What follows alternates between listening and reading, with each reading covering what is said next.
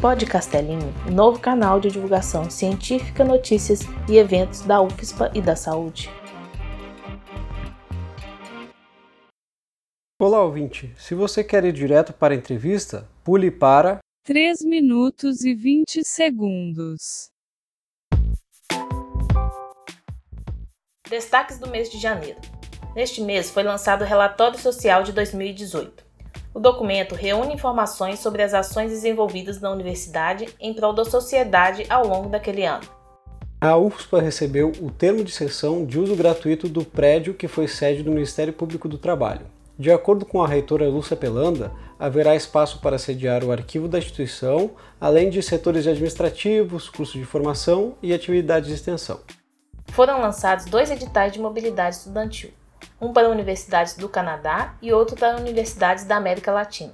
Também quatro editais de intercâmbio para universidades da Colômbia e México, direcionados a estudantes de graduação. E o último destaque, mas não menos importante, foi a abertura do edital de assistência estudantil para os estudantes deste ano na USPA. São quatro tipos de auxílio: alimentação, moradia, permanência e transporte. As inscrições são até 16 de março. Você pode encontrar mais informações e links na descrição do episódio. Cursos e eventos do mês de fevereiro. Atenção de enfermagem e saúde mental para pacientes clínicos cirúrgicos hospitalizados, segunda edição. Um dos objetivos do curso é ampliar os conhecimentos de enfermeiros de unidades clínicas cirúrgicas na abordagem da enfermagem em saúde mental. A inscrição é realizada via site CX da UFSPA até o dia 5 de fevereiro de 2020. Curso Pré-Cálculo 2020. O objetivo geral da atividade é oferecer aos alunos de graduação uma formação mais sólida em alguns conteúdos de matemática. As inscrições serão gratuitas e realizadas pelo sistema CIEX até o dia 11 de fevereiro de 2020. Novos workshops serão promovidos pelo Grupo de Pesquisa em Tecnologias, Gestão, Educação e Segurança no Trabalho, também conhecido como TGEST. São eles: Nono Workshop TGEST, escrevendo trabalhos e artigos acadêmicos com LaTeX. Décimo Workshop TGEST, revisão integrativa. Décimo primeiro Workshop TGEST, revisão sistemática. Décimo segundo Workshop TGEST, currículo Lattes e ORCID. Lembrando novamente, mais informações nos links na descrição desse episódio. E por último, um comunicado do DCE. Nós do DCE queremos avisar a comunidade da UFSPA que estaremos defendendo a universidade pública e comprometidos com um projeto popular de universidade nesse ano de mandato. Estaremos nas ruas deixando claro que os nossos direitos não estão à venda e que a educação e a saúde não são mercadorias. Nossa gestão está sempre aberta a todos e todas que queiram construir esse projeto com a gente.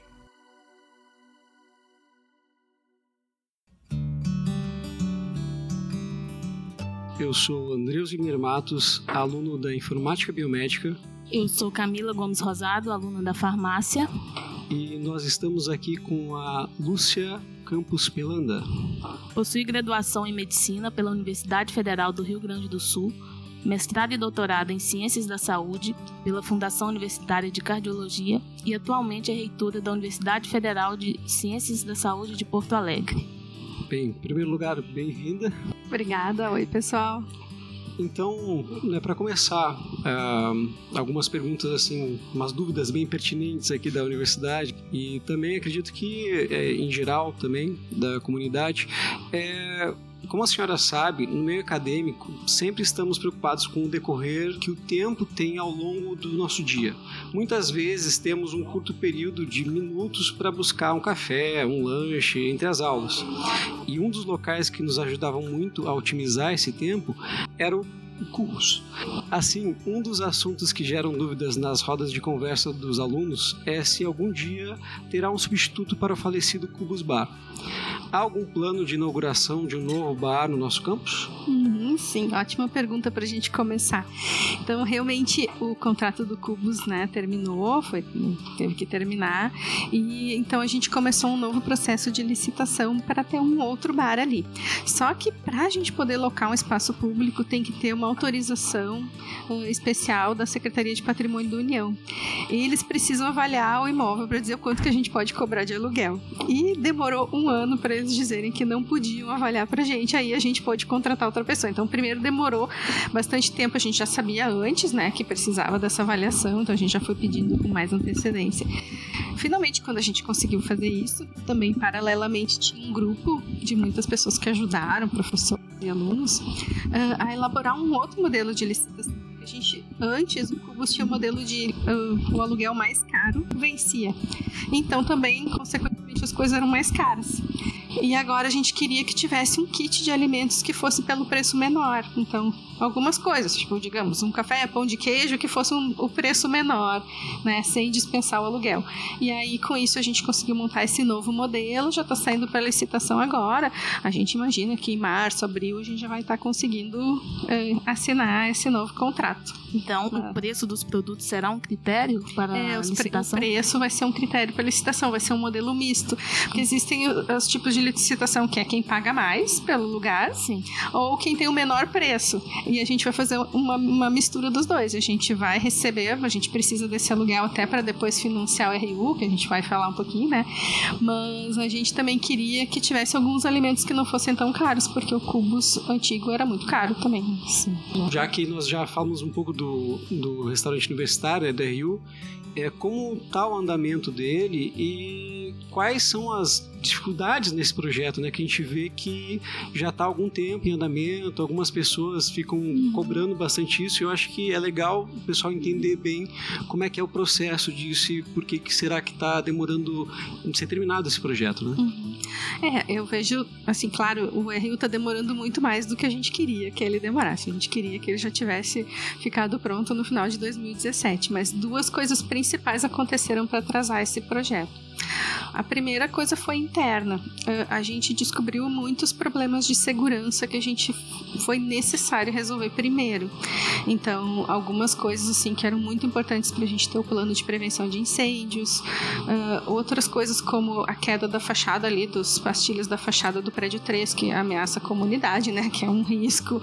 Então, várias coisas, pequenos problemas de construção que a gente teve que resolver antes de resolver a obra do RU, assim, porque nós temos muito poucos técnicos na engenharia que trabalham muito, muito, muito, são muito dedicados, mas eles não conseguem fazer tudo 24 horas no dia.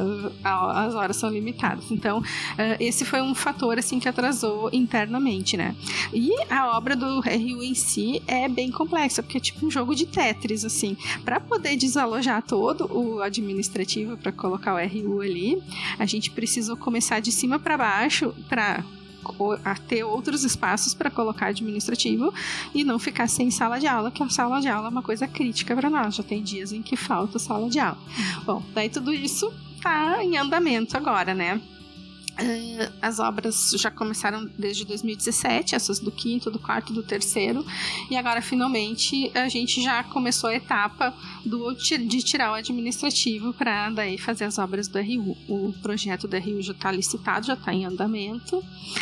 E esse foi os fatores internos, né? o fator externo foi que desde 2017 a gente começou a ter uma grande insegurança orçamentária. No fim, o, orçamento acabou vindo, só que o governo não foi repassando nas mesmas proporções mensais. Então, em 2017 a gente começou com um contingenciamento, depois acabou vindo o orçamento.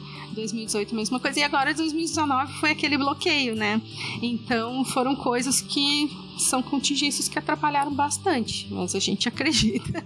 Eu já tô de, assim, tá difícil de prometer, né? Porque eu queria muito que tivesse saído em 2018, mas é tipo Irmãos à Obra, eu brinco, quando começa a mexer, parece que sempre encontram um asbesto em algum lugar, daí demora Isso, muito Só uma dúvida, já teve desbloqueio desse contingenciamento? Sim, sim, daí o que aconteceu em 2019 que teve aquele bloqueio e bem no fim do ano desbloqueou. Daí a gente teve que sair correndo para poder executar tudo, né? Porque também um dos objetivos de liberar o dinheiro bem tarde é que as universidades não consigam gastar e tem que devolver, né? Mas a gente conseguiu porque a gente já tinha tudo planejado. Que existe tudo, existem muitos prazos de licitação, é muita burocracia. então tem muito prazo. A gente não consegue comprar uma coisa assim do nada, tem que ser super justificado, tem que escrever toda uma né, toda uma justificativa, mil formulários, passar por vários processos, então sempre demora muitos meses, assim, até conseguir coisas. Uhum. É, e agora, no final do ano, então teve a devolução daquele bloqueio. E enquanto não fica pronto o RU, a universidade tem algum projeto para suprir essa carência da alimentação? Uh, então, o que, que, a gente fez lá bem imediato, assim, em 2017, assim que a gente assumiu, foi abrir todas as copas que fosse possível, né? Daí a gente comprou vários micro-ondas, uh, conseguiu uh, móveis, assim, para espalhar pelo campus, porque não tinha lugar nenhum, cadeira, mesinha, então mais espaços para as pessoas poderem ficar, né? E também alguns convênios, a, a assistente social, principalmente a Simone, trabalhou muito isso, o GT do RU, vários alunos ajudaram de procurar convênios com restaurantes, mas custo mais baixo, né? O nosso próprio prato misto faz uma, um prato mais custo mais baixo. Uh, e agora, logo, logo vai ficar pronto o centro de convivência. Daí todos os micro-ondas vão para lá, vai ter mesas, vai ter um lugar maior para todo mundo ficar, em vez de ter que ficar espalhado. Muita gente às vezes fica no chão, né? Então acho que esse lugar vai ser um lugar legal, assim. Não vai substituir, claro, mas pelo menos vai ser um lugar mais agradável de ficar, né? O centro de convivência que era o antigo DCE ali da. Não, é, a, é além do DCE. Agora, o DCE, agora esse centro de convivência tá com as coisas do DCE, porque o DCE tá em obras, né? A gente precisava fazer essa obra por causa do acesso a alguns hidrantes e equipamentos de segurança que eram dentro do DCE. E para a gente conseguir o plano de prevenção contra incêndio, precisa ter um acesso direto. Então a gente está fazendo essa obra, mas o DCE não vai perder uh, a área e esse centro de convivência é a mais. O centro de convivência é para todo mundo, né? De convivência mesmo, para estudantes, para técnicos, para professores, para todo mundo que para conviver junto mesmo. Que ótimo. Uma universidade. É, então, é, outra falando sobre outro projeto, né, que uh, nós ouvimos falar assim de algumas pessoas aqui pela UFSPA, é que é um projeto que aparentemente beneficiaria muito a comunidade da UFSPA e também principalmente a população em geral, é a Clínica da Saúde da Família. Uh, poderia nos explicar mais sobre sobre ela, né, essa clínica e como está o seu andamento? Uhum. É, a clínica é uma, um projeto assim que a gente gosta muito, acho que vai ser muito legal para todo mundo. O primeiro motivo da, da, gente ter pensado nessa clínica foi um pouco de deshospitalizar a formação, né? Vocês têm uma formação excelente no hospital, mas também precisam ter mais experiências em outros níveis de atenção à saúde, né? É, e aí a gente queria muito ter um ambulatório aqui dentro da UFSC, acabou evoluindo essa ideia para virar uma clínica da família. A gente conversou com a prefeitura, com a Secretaria de Saúde, e o projeto está bem adiantado. Tem um grupo de trabalho que está Uh, determinando todos os detalhes, assim, está discutindo com todos os departamentos, com todo mundo, e o projeto já está em fase de elaboração eu acho que vai ser uma coisa muito legal pra gente. Assim, primeiro que a gente vai ter a oportunidade de ter um impacto social muito grande de atender a população do centro, incluindo a, população de rua, né? Pode ter alguns atendimentos de populações específicas. Então, a ideia é que vai ter seis equipes de saúde da família depois também vai ter um espaço uh, para os uh, núcleos de apoio à saúde da família. Então todos os cursos vão poder atuar. Então todos, inclusive informática. É, vai ser assim um projeto que vai ter pesquisa, extensão e assistência tudo junto. Vai ser muito legal. Uh, o outro andar vai ter a clínica escola de psicologia, que é uma exigência muito importante das diretrizes e que a gente não tinha. Então a gente Sim, quer muito fazer essa a clínica escola e também a farmácia universitária. Então vai ser um local de muitas coisas de atendimento uh, eh, para a população e um campo de prática muito legal para os nossos alunos, né?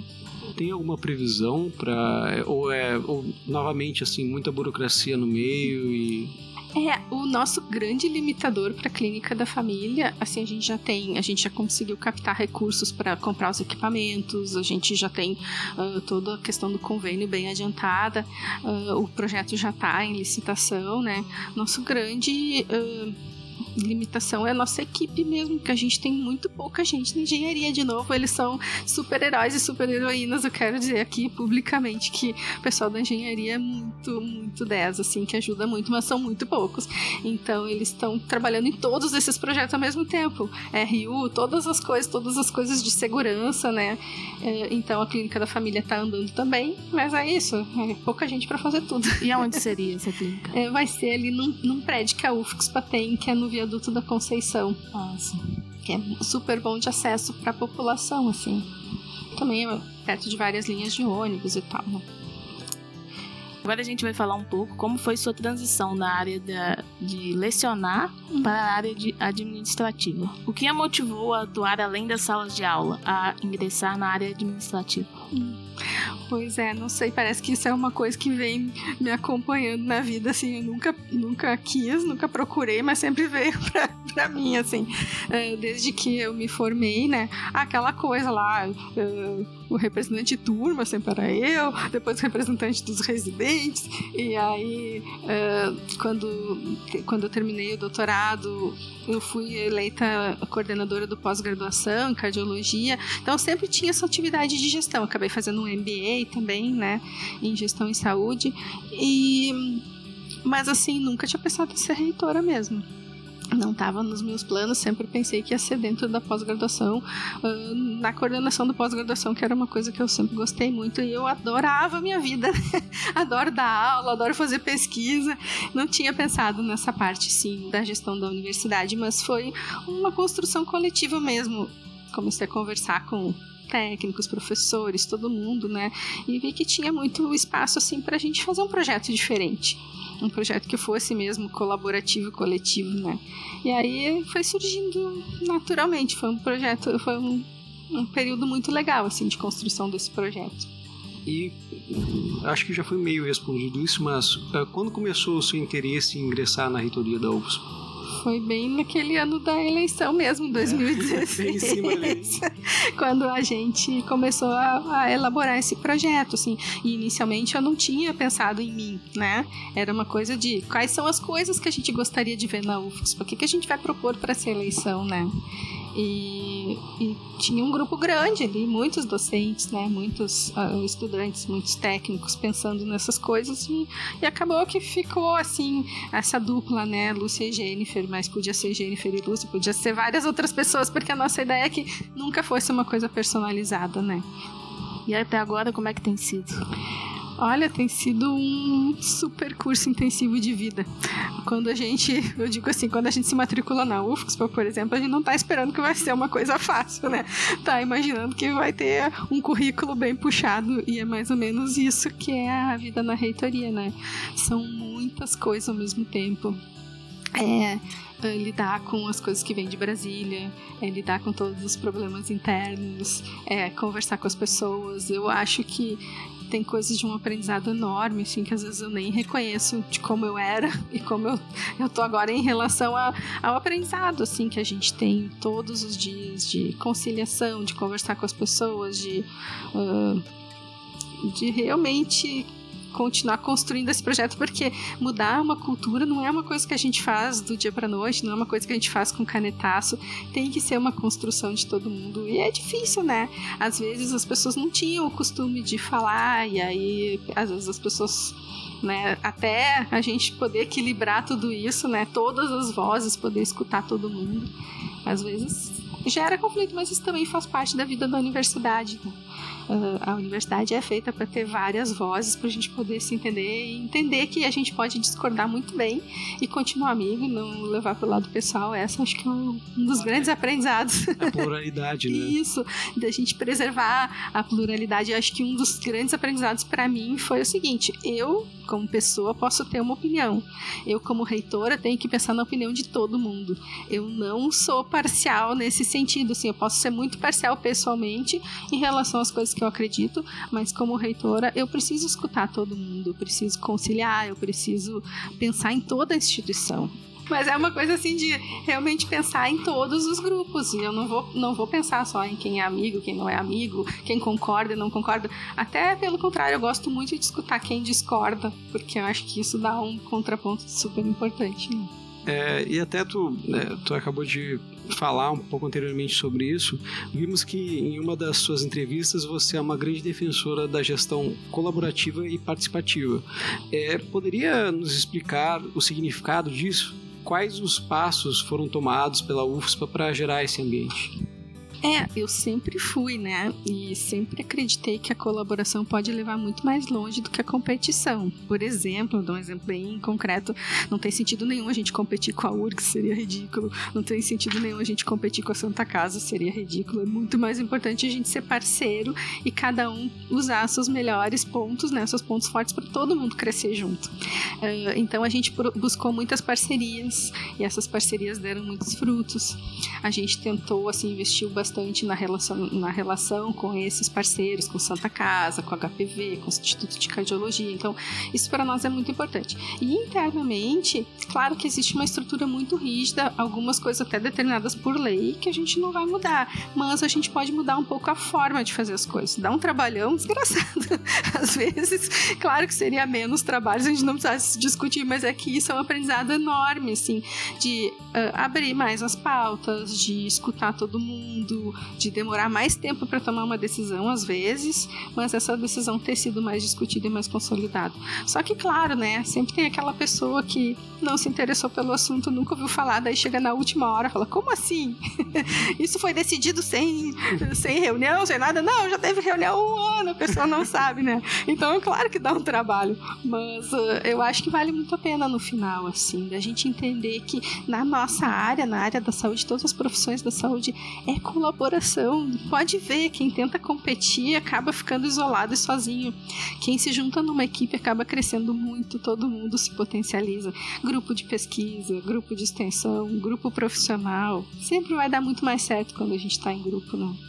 A gente sabe que o conceito de saúde é muito abrangente, né? Hoje em dia não se encaixa somente ao estado físico. Uhum. Uma dor de dente, uma dor de cabeça, vai também da saúde mental da pessoa.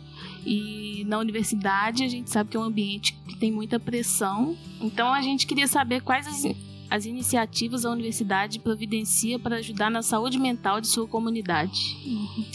Ah, essa é uma pergunta ótima e eu acho que ela é uma pergunta bem difícil. Tem bastante coisa, espero me lembrar de tudo, assim, mas uh, tem muitas coisas de, de normativa, de coisas que a gente pode mudar de estrutura, né? Outras coisas são mudança de cultura e outras coisas são do mundo. Talvez a gente nunca vai conseguir mudar, mas vamos, a gente tem que mudar tudo que a gente pode, né?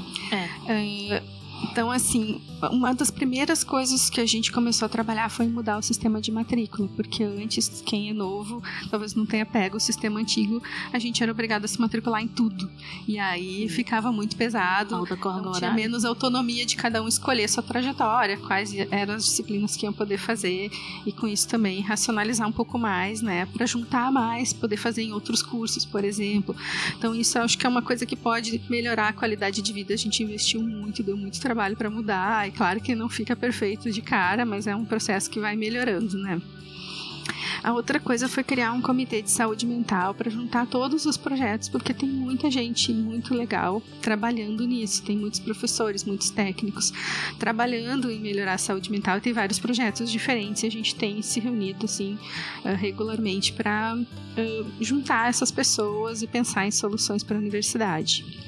A própria ampliação, eu acho, da discussão em todas as instâncias é uma coisa que, em princípio, parece que dá mais treta, mas também, mas também eu acho que dá mais autonomia para as pessoas, elas se sentem mais é, em controle. Eu acho que isso também é um componente da saúde mental. Uh, a gente está trabalhando muito com os docentes na questão da formação docente, pensando mais amplamente a educação. Hoje o mundo mudou completamente, né? Então a informação está toda disponível e está na internet. Qualquer pessoa pode acessar coisas que antes a gente só tinha numa biblioteca. E a, então hoje a informação em si ela é menos importante do que a capacidade de analisar. Então a gente pensa assim que a educação também tem que caminhar para uma forma um pouco menos conteudista, mas mais de análise crítica isso talvez também possa essas mudanças de metodologias da educação possa melhorar assim a questão da qualidade de vida das pessoas.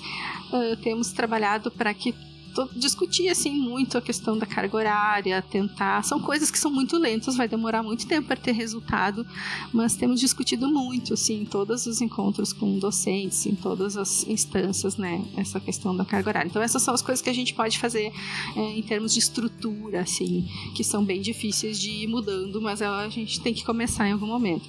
Outras coisas é a questão da convivência, os ambientes, o espaço da, da universidade. A, a universidade não tinha nenhum espaço para a gente ficar, né? E é um, é um fator muito difícil. Um espaço físico é crítico aqui. Tinha um curso e agora tem 16 de graduação e 12 de pós-graduação no mesmo lugar, no mesmo campus. Não mudou, não aumentou o terreno nem nada. Então tinha muito poucos espaços. Era uma coisa de, de tempo, assim, a gente precisava, né? Uh, então o que a gente podia fazer de mais barato era espalhar móveis, cadeira, mesinha, ter uma, uma liberdade maior de circular ali pelo campus e tal. Mas agora, então a gente fez esse projeto de ter o centro de convivência, de ter mais áreas para sentar, ter orientação, área de estudo, tem um projeto de ampliação da biblioteca.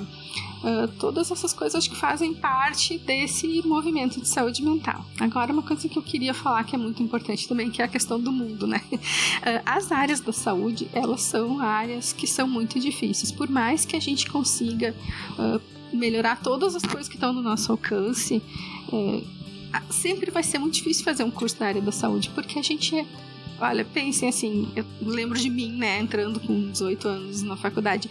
A gente é super jovem, muitas, muitas de vocês estão mudando de cidade, estão mudando de vida, estão se redescobrindo, estão se descobrindo como adultos. E aí tem que enfrentar doença e morte, não é fácil.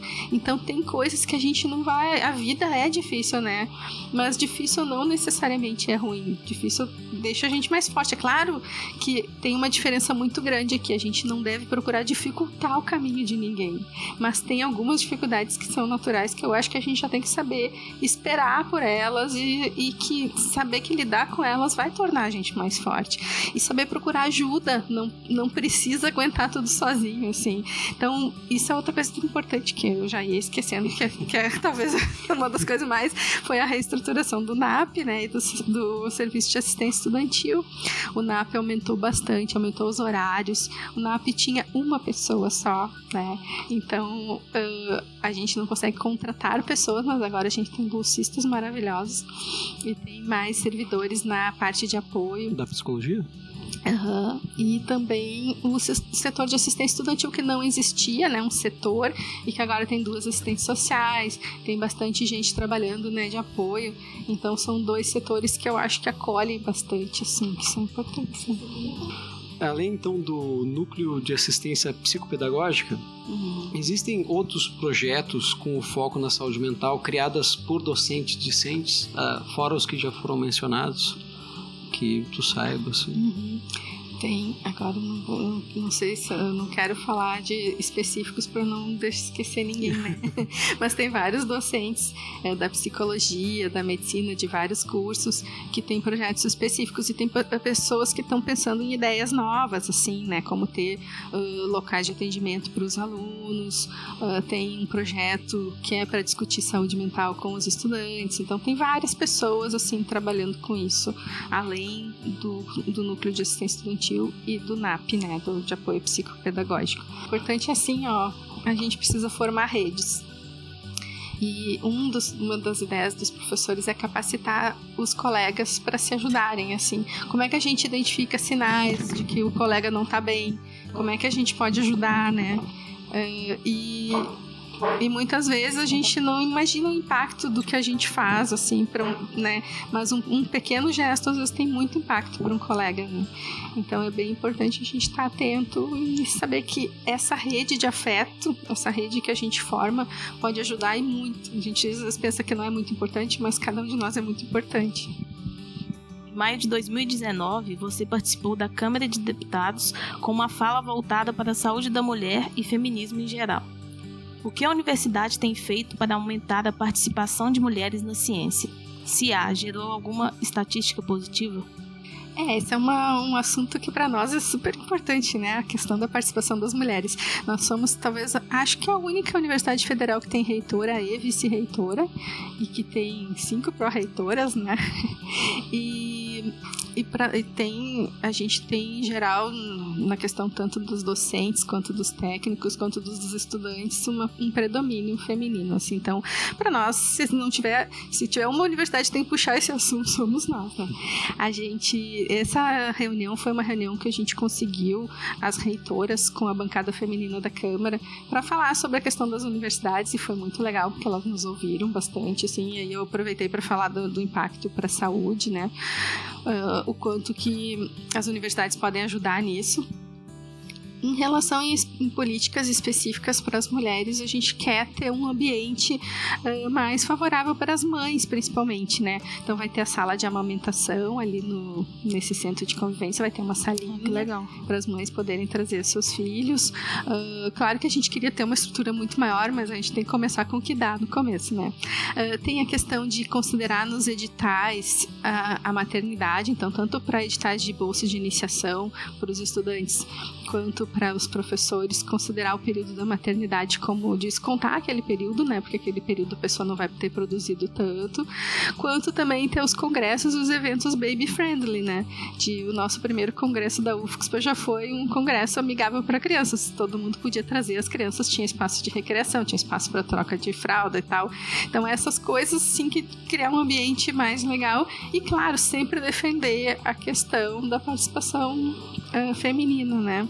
Na ciência e nos cargos de gestão. Eu fico super feliz quando esse, teve o ano passado, acho que duas alunas me disseram: Ah, eu me vejo como reitora um dia. E eu fiquei tão feliz com isso, porque eu, quando era estudante, nunca me via como reitora, né? Então acho que o fato de ter mais mulheres ocupando uh, posições uh, é uma coisa que estimula e ajuda bastante.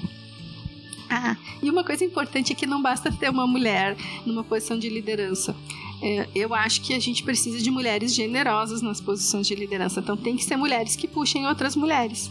Né? Então não adianta ser uma mulher que acha que tem que competir.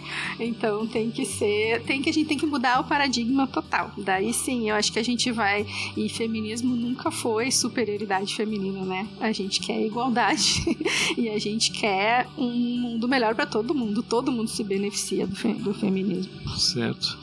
Então agora falando um pouco sobre o Futurice, né, que é, uma, é um assunto do ano passado agora, que também é pertinente a esse ano, uh, a UFSP ela soltou uma nota dizendo não ao projeto. É, o que dizer não a ele, né, a esse projeto, uh, diz a senhora? É que assim, que, que, que foi feita uma análise assim, né, por nós, por todo o conselho uh, do projeto Futurice. O projeto ele propõe uma série de coisas que a gente já faz. Então, a gente já vai né, atrás de captação de recursos próprios, a gente tem parcerias internacionais, as universidades dão muito certo.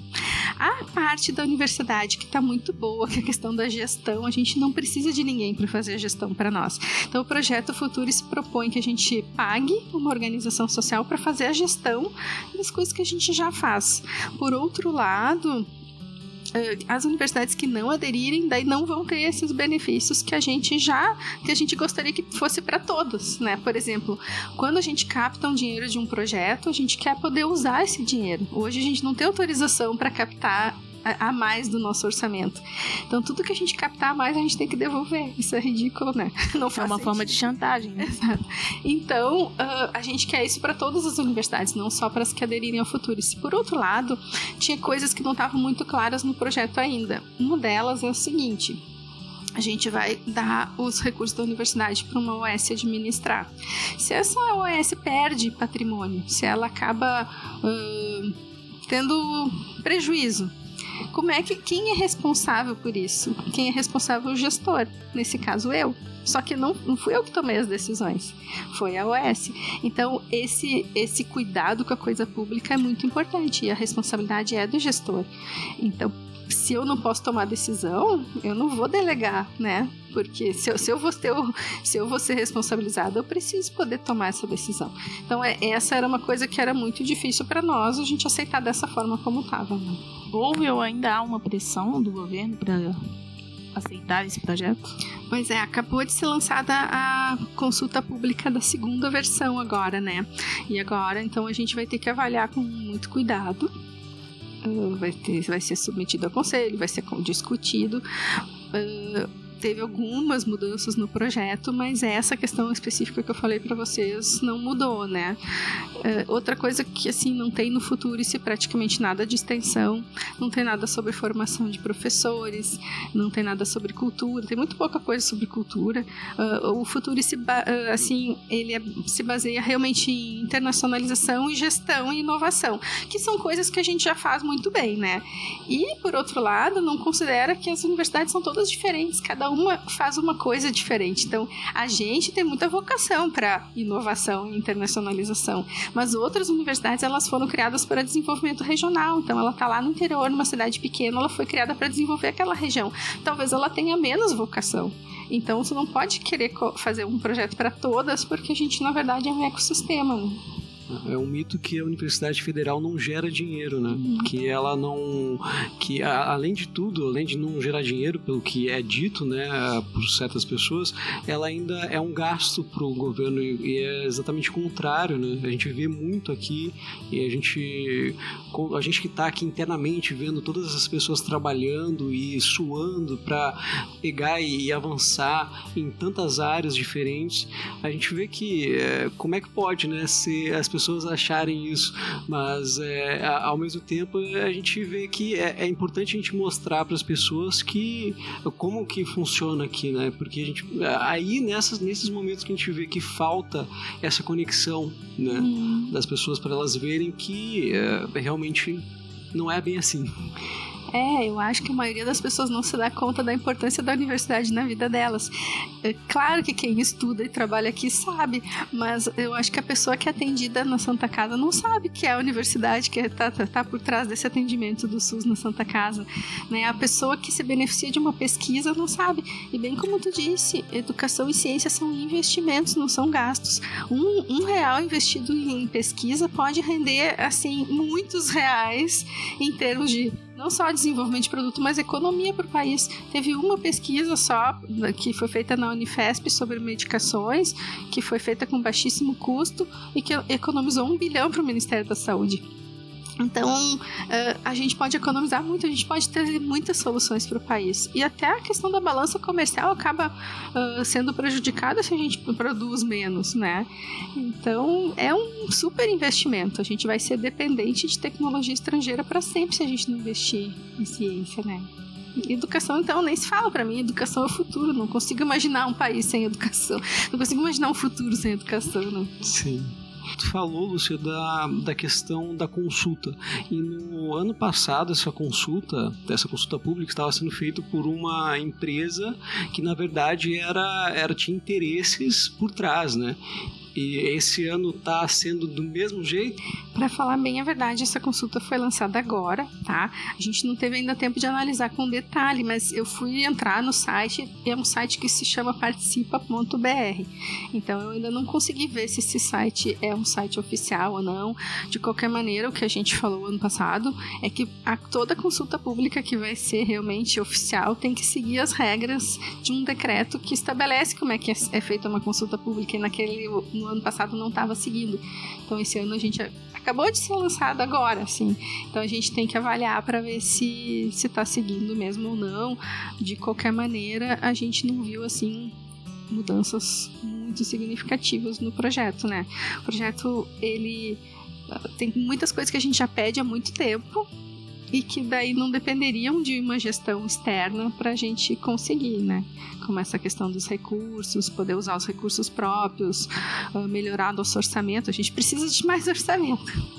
Diante de tantos ataques financeiros e morais que a universidade pública vem sofrendo, como explicar, mostrar para a sociedade a importância de sua existência?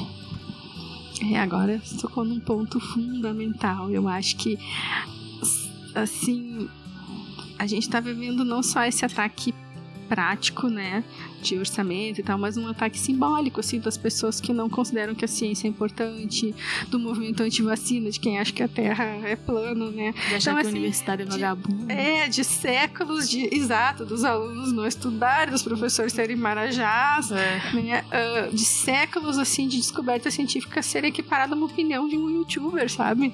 Então, isso é muito triste, mas acho que também tem um- uma oportunidade daqui da gente repensar nossa, nossa forma de ser. Eu acho que a gente, por muito tempo, a universidade se fechou em si mesmo. A gente nunca imaginou que precisava provar nosso valor. Né? A gente achava que isso era óbvio, mas não é Sim. óbvio para a população. Então, a gente tem que achar um jeito de se comunicar melhor. Um podcast é uma forma muito legal de se comunicar. Eu acho que cada um de nós tem que assumir esse compromisso, assim, porque a universidade sempre vai ter uma linguagem mais formal, mais institucional, mas cada estudante pode ajudar muito. Então, agora, por exemplo, está tendo um con- concurso de vídeos da Andifes, né? Cada estudante pode fazer um videozinho curto e submeter para o concurso.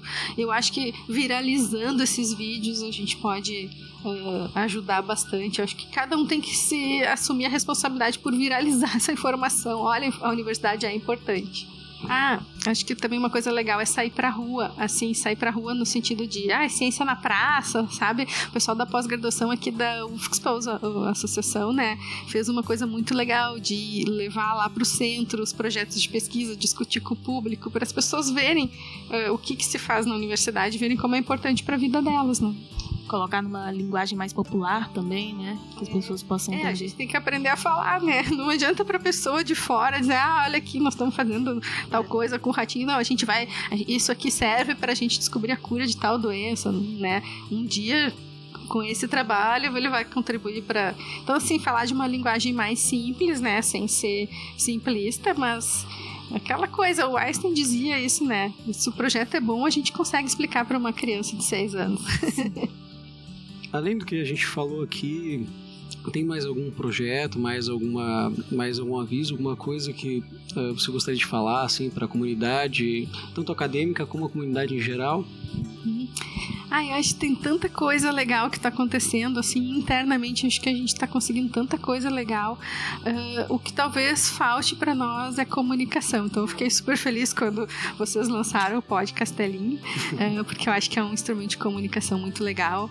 Ah, o que eu queria pedir, assim, é para todo mundo que tiver dúvida, pensar, bom, a, a informação tá disponível, tem blog, tem pergunte para reitoria, tem mensagem, tem e-mail, tem ouvidoria, tem um monte de formas de descobrir as coisas. Então, tentem assim ver a informação como se fosse um cientista mesmo, né? Pensar na informação, isso é verdadeiro, isso é um boato, não se angustiar com uma coisa que não está comprovada. Então, às vezes a pessoa ouve um boato, se angustia, ah, vai fechar tal curso. Isso não existe, não existe nenhum plano de fechar curso nenhum, pelo amor de Deus.